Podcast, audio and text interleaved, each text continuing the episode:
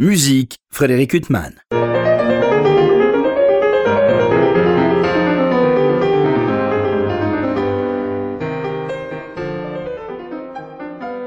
Bonjour, Frédéric Huttman au micro. J'ai le plaisir de vous retrouver pour un nouvel entretien. Aujourd'hui, j'ai l'immense plaisir de recevoir Nathalie de Pâte Renvoisée. Bonjour. Bonjour.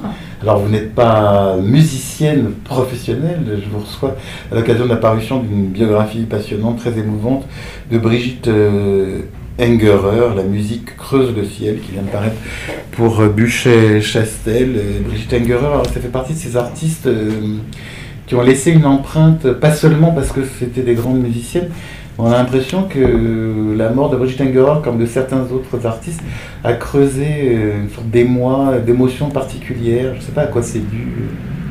Oui, c'est vrai, c'est vrai, c'est vrai. Euh, je crois que c'était une artiste qui était, euh, bah, qui était très aimée du public, vraiment aimée du public, qui était proche du public aussi.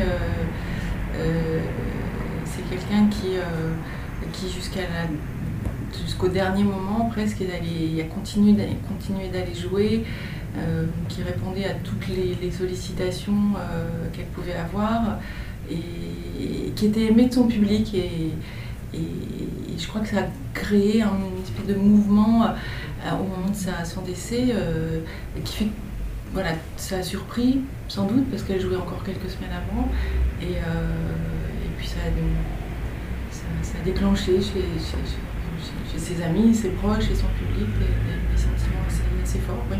Alors vous, vous êtes psychologue et vous l'avez connu justement professionnellement en fait, euh, pas très longtemps avant Femme de Brigitte Engerer. Euh, ben, je suis psychologue, oui. Alors je l'ai connue, en fait, euh, elle est venue jouer, moi je m'occupais à l'époque d'un programme de musique dans l'hôpital, donc à Gustave aussi et je l'avais sollicité pour venir jouer, puisqu'on faisait de temps en temps des, concerts avec des, grands artistes. Et euh, je l'avais sollicité et, elle avait tout de suite accepté. Je, trouvais ça très, très sympathique de sa part. Et donc elle est venue jouer, c'était en avril 2012. Euh, et elle, est venue donner ce concert dans l'hôpital. Alors, je, ne savais pas du tout au moment où on avait euh, envisagé ce concert, alors qu'elle était déjà très malade. Et ce qui m'a beaucoup frappé, c'est qu'elle est, elle est, elle est arrivée en fait pour donner ce concert vraiment dans un état de fatigue très éprouvée. Et la musique, le fait de donner le concert, elle l'a transformé. C'était ce qui était le point de départ de ce livre, ça a été la transformation qui s'est opérée entre son arrivée sur scène et la fin du concert, où on avait l'impression que la musique l'avait, euh, l'avait, je vais dire soignée parce que c'est pas ça, mais euh, l'avait transformé le temps du concert. Et alors, ce livre, euh, vous l'avez écrit, elle est morte en 2012, donc euh, plusieurs années bien sûr après euh, sa mort. Comment vous en êtes venu à écrire ce livre sur Brigitte Il y avait un certain nombre de, de, choses qui, ont, qui se sont réunies. Ça a été le, moment et la, et la personne. En fait, j'aimais beaucoup, enfin, elle comme artiste. J'aimais beaucoup Brigitte comme artiste, comme pianiste. Il se trouve que je l'avais rencontré, il se trouve que je connaissais pas suffisamment de personnes dans son entourage sans être une proche du tout, mais pour aller les solliciter. Et euh, voilà, en fait, ça s'est fait comme ça. J'ai contacté sa fille en premier lieu pour avoir un accord de la famille, et après je me suis lancée. Alors, elle était née en 1952 euh, à Tunis. Euh, effectivement, les pianistes euh, classiques qu'on connaît, il y en a peu qui sont nés comme ça, outre-Méditerranée. Et en fait, elle a eu des dons très petites, puisque déjà à 3 ans, elle adorait le piano, elle avait un, petit piano. Oui, oui, oui, oui c'est la légende du piano joué. Tout, le monde, dès qu'on parle de, son enfance, on évoque cet épisode. Elle a trouvé un jour un petit piano joué, donc vraiment un petit piano d'une dizaine de, notes euh, chez une tante, je crois. Et elle s'est euh, littéralement emparée de ce jouet. Elle a commencé à, oui, à jouer, à entendre les sons. Et, elle, a découvert la musique comme ça. Et c'est très curieux, ça reste encore un mystère, à savoir comment. Euh, enfin, il n'y avait personne dans sa famille qui faisait de musique. Et il semble que ce soit la sonorité, vraiment le, son qui l'a captivée qui a été le point de démarrage. Elle a été très précoce, et puis après il y a eu l'enseignement de Lucette Descaves et des assistants de Lucette Descaves, enfin tout un enseignement à Paris. C'était quand même déjà de venir à Paris, en France. Il y a eu des échanges, vous le dites dans votre livre, avec la Tunisie. Il venait tous les six mois avec sa mère. Euh. Oui, oui, oui. Alors il y a eu ce point de départ avec le petit piano. Après, il y a eu sa mère qui a joué un rôle vraiment déterminant dans, depuis le début et dans toute sa carrière. Mais elle a compris que sa petite fille avait un don, avec quelque chose avec la musique. Elle lui a fait donner des cours très tôt. Elle a été suivie à Tunis quelques années. Et euh, sa maman qui était, était très, très, vigilante, très, très à l'écoute, a trouvé un jour complètement par hasard chez le coiffeur un article dans le L, voilà, Tunis, qui parlait de Lucette Descaves, professeur au conservatoire de Paris. Elle lui a écrit, Lucette Descaves a répondu, et elles ont fait leur premier voyage comme ça. Euh, venant de Tunis euh, jusqu'à Paris pour rencontrer Lucette Descaves. Et après, le, chemin était tout tracé. Lucette Descaves l'a reçue, a vu qu'effectivement, elle était très douée. Euh, elle lui a donné des programmes à travailler euh, pour six mois et elle venait, donc Brigitte venait avec sa maman deux fois par an à Paris pour les cours Lucette Descaves. Alors aujourd'hui, les étudiants en musique ou d'autres domaines, ils voyagent mais à l'époque d'aller comme elle l'a fait en Union soviétique, c'était pas courant. En fait. cette curiosité qu'il a menée euh, en Union soviétique, c'était quand même une prise de risque importante. Oui, oui, oui, tout à fait. Ça, je crois que ça a été sans doute euh, le point le plus décisif dans, dans sa carrière. C'est ce qui a Enfin, il y a eu la rencontre avec Lucette à l'origine, et après il y a eu la rencontre avec Stanislas Neuhaus, qui a en fait démarré à Paris puisqu'elle a rencontré euh, Evgeny Malinine qui était euh, jury du concours euh, Lantibo et qui lui a proposé de venir étudier une année au départ, pour une année à, Moscou au conservatoire Tchaïkovski.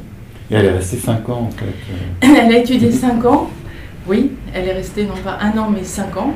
Elle est tombée amoureuse du pays. De... Pas que du pays Pas que du pays, visiblement. Oui, il y a une relation très forte avec son professeur Darius, mais Hein. Mais au départ, ça a été quand même, euh, dès les premiers temps, elle s'est très très bien habituée, ça, tous ceux que j'ai pu rencontrer. Et elle, est restée en tout presque 10 ans en, Union soviétique. Dans des conditions, enfin visiblement l'enseignement était dur. Enfin Stanislas Soyos, il avait l'air d'une très, grande exigence. Oui. Il avait succédé, je crois, en 64 euh, à son père Heinrich Neuhaus euh, au conservatoire de Moscou et visiblement, euh, il n'hésitait pas à faire pleurer les élèves. Oui, oui, oui, c'était un enseignement, je ne sais pas si on peut dire à la russe, mais en tout cas très riche en, en, éclats et avec, avec toute la panoplie. Quoi, donc c'était sans doute plus éprouvant, euh, mais aussi stimulant que, ce qu'elle avait pu connaître à Paris. Hein. Ça, c'est clair, c'est clair. C'était haut en couleur.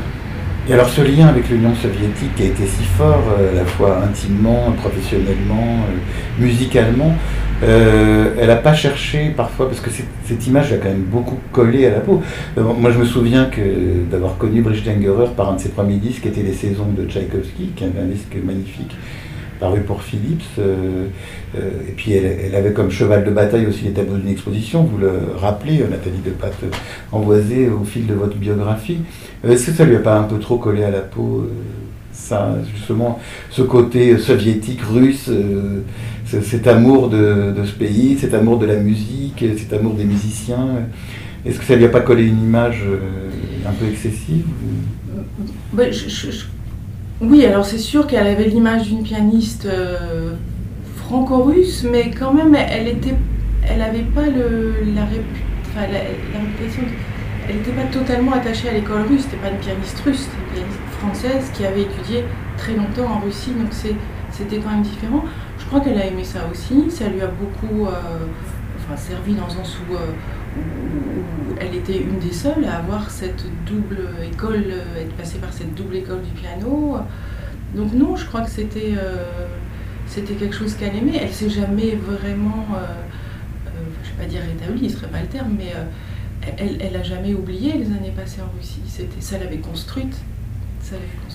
Alors vous parlez de son répertoire dans votre livre tout au long de, des pages de votre ouvrage, notamment il y a des œuvres comme le Carnaval de Schumann, on parlait des tableaux d'une exposition. il y a certaines œuvres qui l'ont accompagné toute sa vie. Enfin, elle a aussi enregistré les Nocturnes de Chopin. Il y a eu pas mal de très beaux disques avec des répertoires assez éclectiques, mais on a l'impression qu'elle revenait quand même constamment au même répertoire. Oui, oui, c'est vrai, c'est vrai, c'est vrai. C'est vrai, dans, le répertoire, elle sait. bon, il y a eu, toutes les années au retour de Russie et avant en fait, parce qu'elle commençait déjà à donner des concerts, elle a joué les grands concertos. Euh, euh, et, à partir d'un moment, elle s'est quand même plus spécialisée, plus orientée vers la musique, le répertoire romantique, euh, Chopin, Schumann. oui, on a pu dire à certains moments qu'elle s'était un petit peu cantonnée dans ce répertoire. En tout cas, elle aimait les pièces courte, ça c'est sûr, à partir d'un moment, parce que je crois que ça lui permettait d'être proche du public. Et c'était vraiment son désir, ça. Alors avant d'accéder à cette notoriété, à cet amour du public, euh, il y a eu les concours, euh, il y a eu euh, le concours Tchaïkovski en 1974. Alors là, elle a un sixième prix, mais elle va le recommencer après, justement après des années d'études. Oui, et surtout le prix Reine-Elisabeth, en fait. Tchaïkovski, elle a repassé, effectivement, elle a eu un sixième prix la deuxième fois où elle l'a Oui, pardon, passé. prix. Et, surtout, après, ce qu'il a vraiment lancé, ça a été le troisième prix au concours Reine-Elisabeth. Là, vraiment, les années russes étaient passées par là, elle avait acquis la maturité, la force physique aussi, le... enfin, elle avait, elle avait énormément progressé, et, et sa victoire au Reine-Elisabeth l'a vraiment fait remarquer. Puis elle va être remarquée par des grands chefs. Vous parlez de Karajan, euh, qui justement la remarque, et puis va, euh, deux ans après euh, la faire avec le Philharmonique de Berlin. Et puis il y a tout le gratin des chefs d'orchestre qui va s'intéresser à elle. Enfin, rapidement, elle est, elle est devenue. elle a été projetée sous l'attention des musiciens et du public. Oui, oui, oui, ça c'est vrai, c'est vrai. À son retour de, Russie, bon, elle était extrêmement triste parce que Stanislas Neuhaus était, décédé, mais en même temps, sa carrière a, littéralement explosé parce qu'il y avait tous les ingrédients que, que ça se passe. C'est-à-dire qu'elle jouait extrêmement bien, elle avait une, endurance, euh, euh, elle était sans doute, peut-être on peut dire au maximum de son exigence en revenant de ces dix années passées à travailler, puisqu'elle avait énormément, énormément travaillé. Et elle a tout de suite été repérée par plusieurs chefs d'orchestre. Mais avec, par exemple, Ariane, c'était quand même euh, parce qu'elle savait qu'il c'est elle qui est allée le chercher quand même. Hein. C'est elle qui, euh, lui a envoyé un, disque qu'elle avait fait, qu'elle avait enregistré suite à sa victoire au concours Reine-Elisabeth.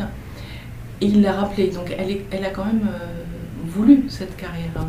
Et après, oui, après, il y a énormément de sollicitations.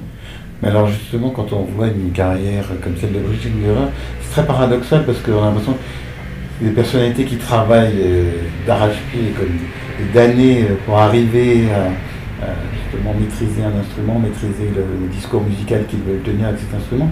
Et une fois qu'ils y sont arrivés, on a l'impression que le poids est trop lourd. C'est assez étrange. Euh. C'est vrai, c'est vrai, je crois que vous avez raison. C'était un peu le mystère que, je voulais percer en, faisant, en écrivant ce livre, c'était d'essayer de comprendre comment euh, cette femme qui au début de sa carrière était une carrière flamboyante, et après on a senti chez elle quand même des, évolutions importantes, intéressantes aussi d'ailleurs, et magnifiques parce qu'elle a joué jusqu'à la fin, mais on sent euh, qu'à un moment donné le poids est trop lourd. Le poids est trop lourd, Le poids de la carrière internationale est trop lourd. Oui, puis une notoriété, moi je me souviens aussi quand elle passait à la télé, dans les émissions comme Le Grand Échiquier ou des émissions populaires de musique, euh, populaire et culturelle euh, à l'époque, c'est ce qui se faisait encore. Et euh, justement, elle avait une notoriété énorme, On en parlait dans la grande presse. oui, oui voilà, comme on pourrait parler d'une vedette de variété. Tout à fait, tout à fait. Elle a une, aura et une notoriété qui a largement dépassé la, sphère de la musique classique. Elle, était vraiment aimée de tous. Je crois qu'elle euh, elle, donnait beaucoup aussi au public. Ça, a été une histoire qu'elle a, a, a construite et qu'elle a entretenue après. Mais on a l'impression aussi qu'elle va rechercher aussi la compagnie d'autres musiciens, chambristes, peut-être pour euh, s'équilibrer ou trouver euh, moins de tension. Euh, je pense à Gérard Cosset, qui, dont on trouve des propos dans votre livre, ou Boris Berezovsky, autre pianiste avec lequel elle a formé un magnifique duo. Il y a Henri de Marquette, il y a Olivier Charlier, enfin, il y a quand même avec lequel elle a livré des témoignages discographiques très très beaux. on a l'impression qu'elle recherche aussi quand même des amitiés musicales fortes peut-être pour avoir moins de tension, je ne sais pas. Pas seulement pour le répertoire. Euh. Oui, oui, tout à fait. Bah, elle le disait d'ailleurs. Et, ceux que j'ai pu rencontrer euh, parmi ses, partenaires de musique de chambre, euh, Olivier Charlet, Gérard Cosset, etc., le, disaient. Il y a un, moment dans sa carrière où elle a décidé d'aller vers la musique de chambre parce qu'elle elle avait moins envie, et elle le disait d'ailleurs elle-même, d'être seule sur scène. C'était une énorme pression. Alors c'était aussi quelqu'un qui avait, qui avait vraiment le trac qui avait un trac, je pense que tous les musiciens ont, de talent. Mais il y en a que ça bloque. Mais je pense qu'elle un degré, euh, je pense qu'elle avait une fragilité quand même euh, intrinsèque comme ça, qui faisait que c'était peut-être vraiment terriblement difficile à supporter pour elle. Elle avait des tas de, aussi de, comment dire, de choses pour conjurer, le, enfin, voilà, elle était très superstitieuse. C'était une énorme pression pour elle d'être seule. On parlait de, votre volonté d'écrire justement sur euh, Engerer, Nathalie de Pâtre Ambroisé, euh, dix ans, euh, ce, livre sort quasiment dix ans après sa mort. Il y a d'autres artistes sur lesquels vous auriez aimé ou sur lesquels vous, aimeriez parler, livrer un autre ouvrage biographique vous pensez, ou peut-être je ne veux pas vous cueillir à froid, mais qui pour vous représente autant que Brigitte Engerer représente? Ou c'est vraiment un cas unique non, c'est pas un cas isolé parce qu'il y avait aussi euh, à l'origine de ce projet une volonté de ma part de décrire la, vie d'un ou d'une pianiste.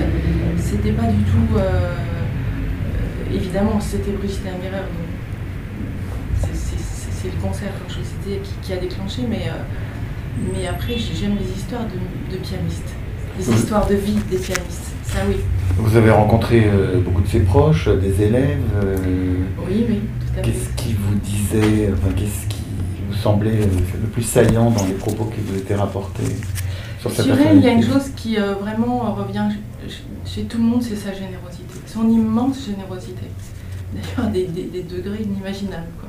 Oui, elle avait l'air de pourrir de cadeaux à certaines personnes. De cadeaux, de, Vraiment, elle était sans limite. Sans limite. Et pour elle, d'ailleurs, enfin, pour elle dans le sens où, elle aussi, elle, elle, euh, comment dire, euh, elle, donnait énormément, sans compter, ne comptait rien. Voilà, ni pour elle, ni pour les autres, euh, tout le temps en train de, faire des cadeaux, euh, d'acheter des choses pour les uns les autres, euh, d'inviter tout le monde partout. c'est vraiment. et avec ses élèves, par exemple, d'une énorme générosité. Oui, vous avez rencontré certains élèves comme Céline Mazari. Oui, comme Céline Mazari, par exemple, qui disait que qu'elle n'a jamais loupé un cours, enfin n'a jamais elle était très engagée avec ses élèves. Et l'enseignement donc comptait beaucoup pour elle, la transmission, euh, elle-même qui avait recueilli l'enseignement de quelqu'un d'envergure de Stanislas Noyos, se devait de transmettre cet héritage. Oui, absolument, absolument. Elle a été nommée donc professeure au, conservatoire en 92 et euh, à partir de là, elle a, euh, donc elle a eu des, élèves de de très bon niveau et elle s'est beaucoup engagée, elle s'est beaucoup investie dans l'enseignement auprès de ses élèves. Et vous, dans les enregistrements de Brigitte Engerer, euh, Nathalie de Patramboisé, vous avez des enregistrements de prédilection, des disques que vous aimez particulièrement euh, réécouter? Alors moi j'aime beaucoup euh, son premier enregistrement Schumann. Avec le carnaval? Avec le carnaval, tout à fait. avec la deuxième sonate.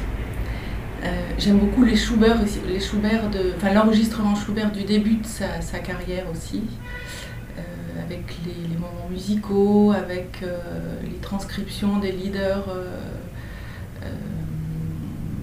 Par liste. Oui. et puis Chopin, et puis ces nocturnes de Chopin alors, est-ce que vous vous souvenez, vous disiez qu'elle était venue jouer à l'hôpital où vous travaillez, est-ce que vous vous souvenez de ce qu'elle a choisi de jouer, ou alors ça paraît trop lointain? Euh, Non, non, elle avait joué des petites pièces de musique russe, donc une pièce de Tchérépine pour démarrer, et ensuite elle a joué les tableaux, enfin la pièce maîtresse, c'était le tableau d'une exposition. Ah oui, elle a eu la force de le jouer alors qu'elle était malade. Absolument. vous parlez de petites pièces, d'ailleurs, elle a livré un très bel album chez Mirare d'enfance. Il y a des œuvres qu'elle aime particulièrement. avec des œuvres russes particulièrement émouvantes, comme des œuvres de Nicolas Rubinstein ou d'autres. et c'est vraiment un disque très touchant, très intime. Oui, absolument. C'est un album qui s'appelle Souvenir d'enfance. C'est Yann Kefelec qui a écrit le, texte au, début. C'était aussi un moment de sa vie où elle, où elle a renoué avec lui. Et, euh, et, c'est un, témoignage magnifique fait de toutes petites perles en fait de, de la musique russe essentiellement, mais extrêmement bien joué. C'est un, un, magnifique disque. Vous-même, vous êtes pianiste, euh, Nathalie de Patramboisé. Euh, avez collaboré à l'aide du musicien, enfin vous avez un itinéraire aussi qui vous a mené à proximité très souvent de la musique. Euh, qu'est-ce que vous aimez particulièrement dans le jeu de Wechinger Alors là aussi, je saisis euh, trop promptement. Qu'est-ce qui, vous touche particulièrement dans son jeu? J'ai du mal maintenant à, distinguer son jeu et la, et la femme qu'elle est en fait. Je, crois que j'aime avant tout la, la personne qu'elle est, la personnalité mais la personnalité et la façon dont la, la musique, la, la, sa personnalité s'est construite autour de la musique. Ça, c'est vraiment quelque chose que, qui m'a beaucoup touché chez elle. Et la façon aussi dont à la fin de sa vie, parce que moi je l'ai connue vraiment à la fin, dont elle se débarrasse absolument de toutes les considérations euh, euh, matérielles et elle continue de jouer. Et ça, je trouve ça magnifique. Et dans son jeu, je trouve que ça, alors là, c'est plus sur les enregistrements de la fin, notamment celui qu'elle a fait en tout à fait. C'est le dernier avec Gérard Cosset. Il est magnifique. Il est, mais il est, il est. oui, il y a la sonate de Shostakovich, euh, notamment. C'est un très très beau disque. C'est vraiment un très beau disque. C'est vraiment un très beau disque. Et là, on sent sa, toute sa, sa générosité, sa grandeur. oui, puis la fraternité avec Gérard Cosset. Et voilà, c'est ça, ça réunit, il réunit plein de choses ce disque. Oui, et puis les œuvres sont absolument sublimes, les œuvres russes pour alto et piano, et puis en plus d'avoir choisi l'alto, enfin c'est une fin euh, Tout à fait. Euh, automnale, enfin c'est un très très beau disque. C'est un très très beau disque avec le, la vocalise aussi de Rachmaninoff, avec... Euh, Je crois qu'il y a du Glazunov aussi, enfin, oui. c'est vraiment magnifique. Alors, donc je rappelle votre livre, Brigitte Engerer, La musique creuse le ciel, c'est un beau titre, ça, La musique creuse le ciel. Oui, c'est un poème de Baudelaire. Oui, oui. C'est une phrase qu'elle citait souvent. Et il se trouve qu'elle a fait un petit tableau pour, euh, comment dire, euh, dans l'hôpital où je travaille, on fait des, il y a des, dons, etc. Et, je crois que quelques années avant qu'elle vienne jouer, on, lui avait demandé de, faire une œuvre, comme on avait demandé à de nombreux artistes, et elle a fait une, œuvre que j'ai pu voir. Et euh, voilà, avec un joli dessin, et il y avait cette phrase en dessous. Alors je me suis dit, ça c'est un signe oui, c'est un beau titre, un beau signe. La photo qui orne la couverture de votre livre aussi, elle est très belle. On la voit souriante euh, devant son piano avec une partition de Schubert notamment. Derrière, on voit le, nom de Schubert. Euh, belle photo parce qu'elle est, euh, elle est plus dans l'éclat de sa beauté de jeune pianiste. elle n'est pas encore dans ce physique où elle s'est un peu, il faut le dire, laissée aller comme pour peut-être se protéger de je ne sais quoi, enfin c'est vous qui êtes euh, la femme de l'art, euh, la psychologue, mais euh, elle est entre ces deux âges-là et elle est à la fois rayonnante et en même temps une, photo très douce que vous avez choisie. Oui, oui, oui, c'est une photo de Marion Calter. qui a été choisie pour la couverture. C'est vrai que c'est pas du tout la photo qui a. Ça fait pas du tout partie des photos qui ont circulé, surtout à la fin de sa carrière où elle avait beaucoup changé physiquement, c'est sûr mais j'aime cette photo parce que c'est aussi la femme qui étudie, c'est euh, bah, ce beau sourire qu'elle a. Euh, euh, et puis c'est le travail chez elle, puisque la photo a été prise chez elle, sur son piano. Oui, d'ailleurs, chez elle, dans la tour du 13e arrondissement où elle habitait, ça aussi, ça ne correspond pas à l'image de la star pianistique. Absolument pas.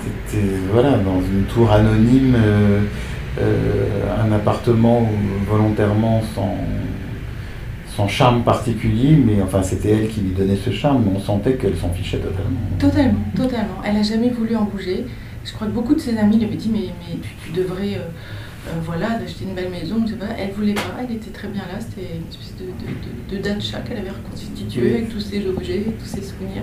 Oui, à la fois ce détachement des choses matérielles. euh, Oui, et cette âme pure. euh. En tout cas, c'est un livre particulièrement émouvant que vous avez consacré à cette figure particulièrement euh, émouvante et touchante qui était Brigitte Engerer. On parlait hors micro d'une autre grande figure euh, disparue, encore plus jeune, euh, aussi d'un cancer, merveilleuse pianiste qui était Catherine Collard. Il y aurait peut-être aussi quelque chose à écrire sur cette belle personnalité.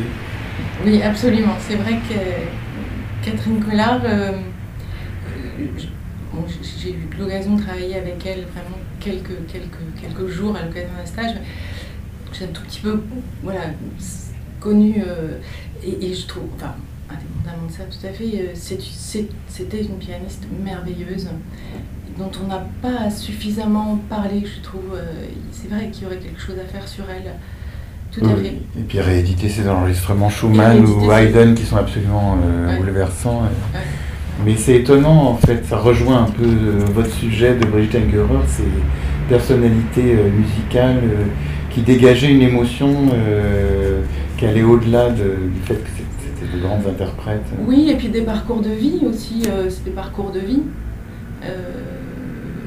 Oui, moi qui m'inspire, c'est pas facile quand même d'aller se mettre sur une scène comme ça euh, tellement souvent. Enfin, c'est des, vies difficiles aussi et, et consacrées à leur art. Donc, euh, oui, je trouve ça très inspirant. Bon, en attendant de lire votre future biographie de Catherine Collard, mais je ne veux pas vous forcer la main, on lira la biographie de Brigitte Engerer que vous nous avez offerte euh, chez Buchet-Chastel. Brigitte Engerer, La musique creuse le ciel, Nathalie de Patron-Voisé. Il me reste à vous remercier infiniment d'avoir été mon invité.